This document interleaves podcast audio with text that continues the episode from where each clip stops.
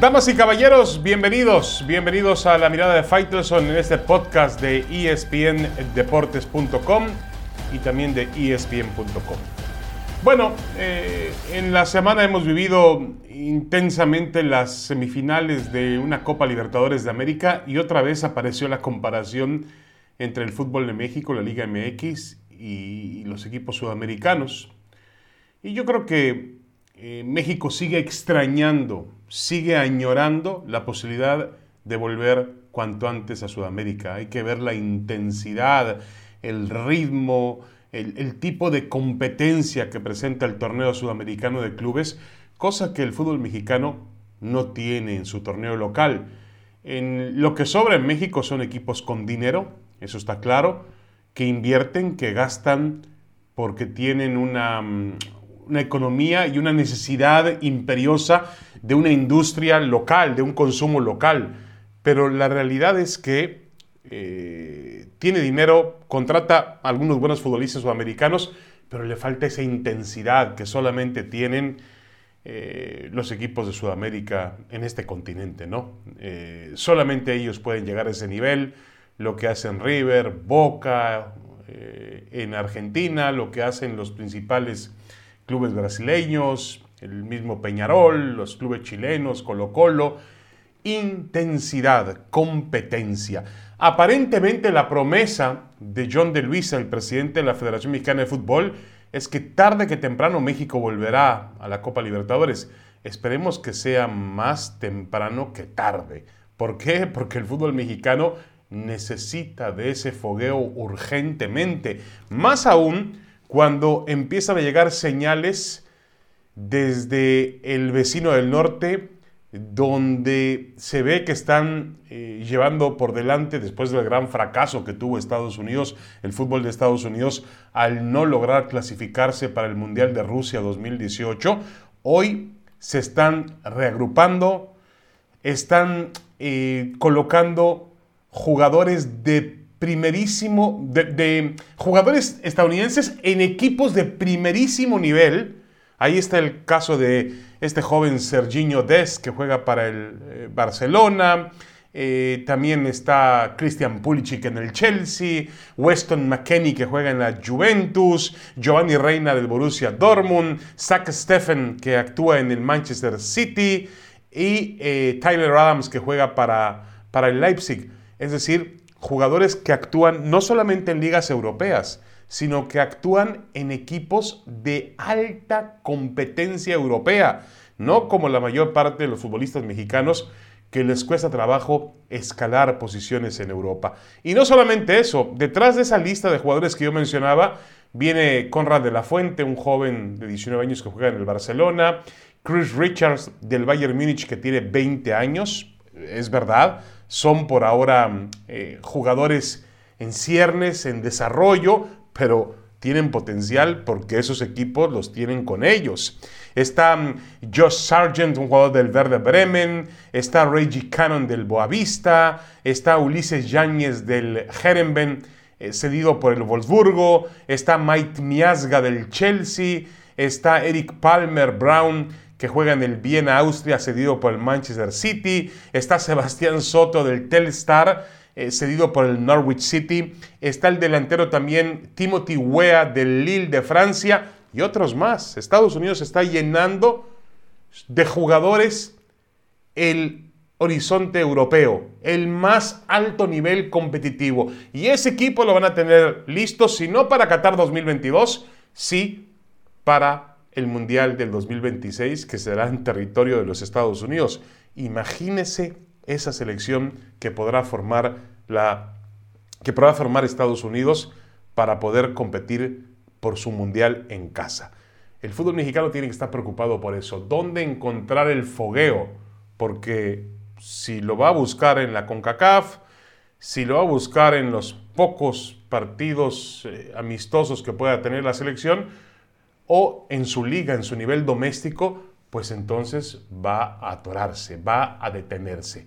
México sigue añorando, sigue extrañando el nivel competitivo de la Copa Libertadores. Y cuando estuvo ahí México, cuando México fue capaz o tuvo la oportunidad de competir, pues mostraba condiciones para poder estar entre los mejores. No eran las presentaciones de los equipos mexicanos, a pesar de todos los obstáculos del largo viaje que tenían que hacer, de los arbitrajes, de las canchas y los escenarios hostiles. A pesar de todo eso, México daba la cara con buen fútbol. Está bien, puede competir, necesita ese fogueo. Si no, cuidado, ¿eh? porque podría venirse una situación donde Estados Unidos te pase por encima y se convierta en el nuevo mandamás del área futbolística. Una pequeña pausa. Tenemos más en la mirada de Faitelson en este podcast de espndeportes.com. Ya volvemos.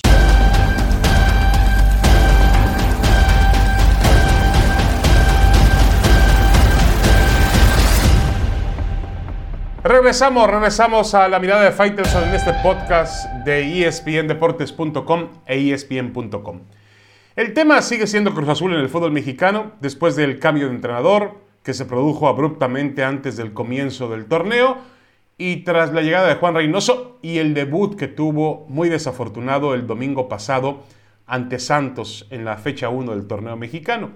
Este fue eh, prácticamente, eh, Cruz Azul presentó la misma alineación que unas semanas antes había tenido ese estrepitoso fracaso en las semifinales, perdiendo una ventaja de 4 por 0 frente al equipo de los Pumas. Es decir, el único que pagó los platos rotos de aquella situación fue Robert Dante Siboldi.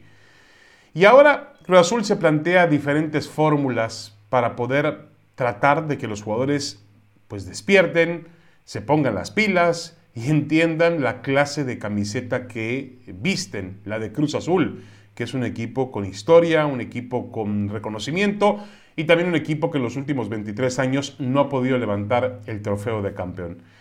Una de las fórmulas de las cuales se hablan es de un plan para decirle a los futbolistas, señores, van a cobrar a destajo, van a cobrar de acuerdo con lo que ganen es decir, un contrato por premios. Un sueldo base, sí, obviamente, nadie se va a meter con el sueldo de los futbolistas, pero van a ganar de acuerdo a los títulos que obtengan, de acuerdo a los trofeos que recojan. Y a mí me parece interesante, ¿eh? realmente me parece interesante porque eh, los jugadores de fútbol, con todo respeto, muchos de ellos, no todos, no puedo generalizar, pero algunos de ellos son unos sinvergüenzas. Les importa un cacahuate lo que pase con eh, el aficionado, lo que pase con el club de fútbol y siguen su vida adelante cobrando grandes cantidades, que también tampoco me molesta eso, eh, que cobren la cantidad que tengan que cobrar. Si el mercado se los paga, pues muy su problema. Pero lo que me molesta es que haya desfachatez. ¿Por qué ningún futbolista de Cruz Azul, por ejemplo, dijo, ah, yo también levanto la mano para irme con Siboldi? O yo me adhiero a Siboldi y muchos de nosotros tendríamos que irse. Por lo menos un apoyo moral, nada, se esconden, se tapan. Eh, y me parece a mí que eh, esa situación pues tiene que llegar a un freno, porque Cruz Azul lleva 23 años sin obtener un título y créanme que ha sido una organización modelo, bueno, no modelo en cuanto a la desorganización que hay dentro de la empresa, la cooperativa, pero sí una, un, club de fútbol que generalmente o que siempre procura tener bien a sus empleados. No faltan los sueldos, no faltan, eh, nunca se atrasan en los pagos, tienen los campos de entrenamiento que requieren, tienen estadio, tienen uniformes, tienen transportación, tienen todo lo que se necesita para triunfar. ¿Qué le falta a los jugadores de fútbol? Pues yo supongo que amor propio, que espíritu, que alma, que corazón, que entregarse y que tener la responsabilidad de vestir una camiseta como la de Cruz Azul. Me parece a mí que no es una mala idea ahora que llegó Álvaro Dávila. No estoy diciendo que Álvaro Dávila lo tiene pensado, ni tampoco que Cruz Azul lo tiene ya decidido, pero lo propuso el propio Jonathan Rodríguez, el jugador uruguayo, que a lo mejor sería bueno que les pagaran de acuerdo a los premios que ganaran algo normal, un, tipo que donde realmente haya un compromiso para vas a ganar más si ganas títulos, pero si no ganas títulos vas a ganar menos. Eso, eso tendría que ser y tendría que aparecer en esta situación de Cruz Azul. Por cierto, Juan Reynoso, el entrenador, pide ahora refuerzos. A mí me parece que es un pretexto, porque Cruz Azul tiene uno de los mejores planteles de toda la liga Ese mismo plantel fue el mejor equipo, sí, lo dudé, pero no tengo por qué dudarlo, el mejor equipo del fútbol mexicano el año pasado. Tanto si tomamos en cuenta el torneo que se anuló, esas 10 fechas que por el COVID tuvieron que irse a la basura, más, la, mm, más eh, el, el torneo donde quedó eliminado en semifinales, Cruz Azul fue uno de los más regulares. Tiene un gran plantel de fútbol. Lo que pasa es que los futbolistas, quién sabe en qué andan pensando, o quién sabe qué andan haciendo, o, eh, o mejor me callo. Bueno, vamos a una pausa y regresamos con temas un poquito más agradables que Cruz Azul. Seguramente encontramos alguno. Ya volvemos.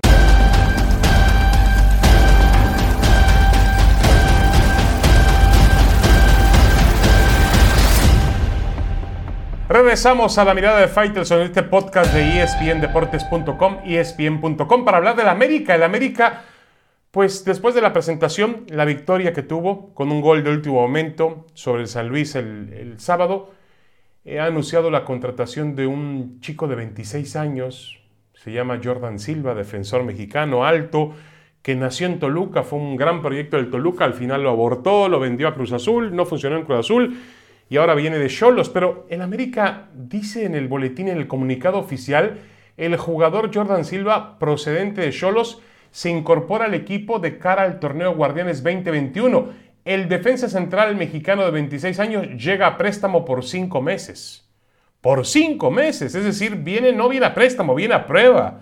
Es a lo que viene Jordan Silva.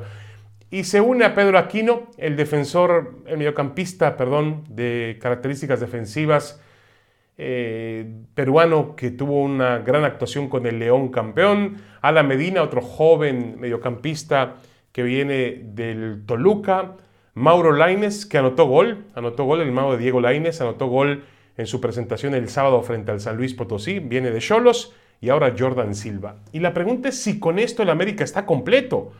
Miguel Herrera, que da más declaraciones que Santiago Solari, y eso que Solari es el entrenador del América, Miguel Herrera dice que el equipo pues atraviesa por eh, problemas en cuestión de presupuesto, eh, que el América eh, ya no hace las contrataciones de antes, rimbombantes, ni que tiene tampoco la chequera abierta, que tiene un límite en el presupuesto que le establece Televisa, y que junto con Baños él trataba de contratar futbolistas jóvenes, baratos, para luego revalorizarlos y poderlos vender. Eso de pronto hizo el América y le funcionó bastante bien, pero también está claro que el América es un equipo de consumo interno. Necesita jugadores que lo mantengan en un nivel protagónico. Y hasta ahora hay una buena lista de futbolistas que han quedado de ver. Nicolás Castillo, que se lesionó y sigue, está fuera esta temporada otra vez.